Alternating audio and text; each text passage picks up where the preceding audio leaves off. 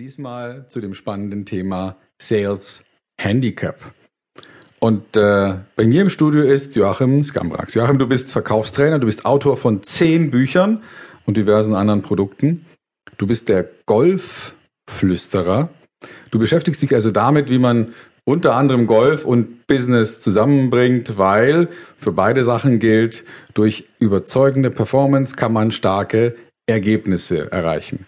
Herzlich willkommen hier im Studio, Joachim Skambrax. Hallo, ich freue mich. Joachim, äh, vielleicht sind ja auch einige Nicht-Golfer unter unseren Zuhörern. Ich meine, jeder weiß wahrscheinlich, was ein Handicap ist. Ähm, das ist eine Beeinträchtigung, könnte man sagen. Beim Golfen mhm. ist es witzigerweise auch gleichzeitig ein Messkriterium für die Güte des Spielers mhm. und je geringer das Handicap ist, desto besser spielt man Golf. Vielleicht kann man ja diese Idee auch irgendwie auf ein, aufs Business, auf den Vertrieb übertragen und sagen, je geringer mein Handicap ist, desto weniger Schläge, desto weniger Versuche brauche ich sozusagen, um die Runde zu spielen. Was gibt es zu sagen über Golf und Business? Also in den vielen Jahren, die ich jetzt Golf spiele und auch denen ich im Verkauf und Vertrieb unterwegs bin, merke ich doch immer mehr, dass es sehr, sehr viele Parallelen gerade in der Performance, im Verhalten zwischen Golfen und Verkaufen gibt. Eben diese Handicaps. Was ja. schränkt mich ein oder was kann ich lösen? Was kann ich durch Üben verbessern? Wie kann ich eben mein Handicap letztendlich verbessern? Und da passiert ganz, ganz viel im Kopf. Ja, also ich finde auch, dass Verkaufen und Golfen viel gemein hat, weil ähm, es gibt keine Rezepte. Also so wie, wie man vielleicht beim Backen ein Rezept hat, dass man sagt, ich wiege 100 mhm. Gramm Zucker ab und ich wiege 20 mhm. Gramm Mehl mhm. ab und so und so viel Wasser und das rühre ich zusammen und dann kommt immer das Gleiche raus. Beim Golfen ist es ja eher so, dass die Situation immer ein bisschen anders ist.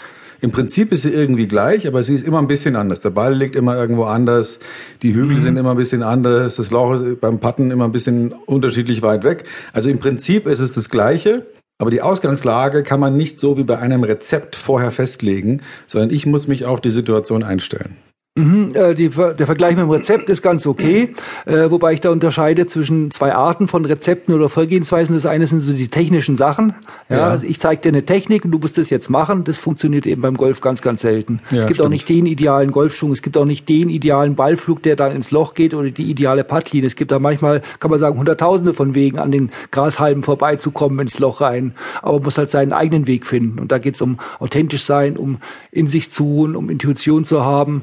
Ich ich habe da verschiedene Erfolgsfaktoren herausgearbeitet, dass man eben auch innen in sich arbeitet. Und da gibt's dann, ich sage jetzt nicht Rezepte, aber dazu gibt's dann Übungen, Ablenkungsübungen, gewisse Sachen, die man machen kann, um seine eigene Performance mhm besser hinzukriegen, authentischer hinzukriegen. Und ja. so ist es ja auch beim Verkaufen. Es gibt nicht das Verkaufsgespräch, das ich bei jedem Kunden anwenden kann. Es gibt immer eine Idee, eine Struktur, innerhalb der muss ich mich dann frei bewegen und kann ja. über verschiedenste Wege zum Ziel kommen. Und so ist es beim Golf eben auch. Ja. Und was mich beim, beim Golf immer wieder erstaunt, ähm, wenn man sich die Top-Spieler anschaut, also wirklich Top-Leute, die dann auch Turniere mhm. gewinnen, die über Jahre vielleicht ganz weit oben in der Weltspitze mitspielen und Tiger Woods ist sicherlich einer von denen, die das über Jahre gemacht haben. Mhm. Und also ich habe äh, letztes Jahr im Herbst, November, Größenordnung, mir nochmal ein Turnier angeschaut, da hat er in der Türkei gespielt, das habe ich im Fernsehen gesehen. Mhm. Und ich glaube, der hat von zehn Abschlägen, hat er neun irgendwo in die Grütze geschlagen und hat es aber dann trotzdem geschafft, sich immer wieder zu retten.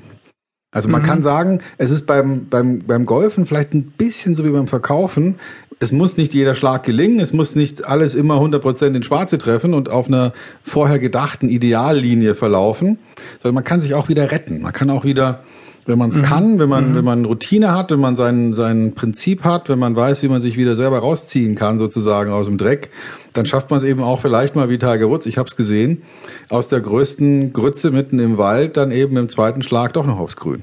Ich habe vor einigen Jahren auch einige professionelle Golfspieler, die European Tour spielen, interviewt und die haben mir gesagt, vom Gefühl her treffen die maximal 30 Prozent ihrer Schläge gut. Also so, so, dass die sagen, hey, das war jetzt gut. Die machen also 70 Prozent Niederlagen. Im Verkauf stellen wir uns mal vor, 70 Prozent Niederlagen in Verkaufsgesprächen.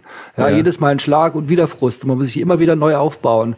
Und das ist natürlich das, was man im Golf sehr schön lernen kann. Mhm. Man kann auch mal böse sagen, was ist denn die Kombination von Demut, Verzweiflung und Selbstüberschätzung.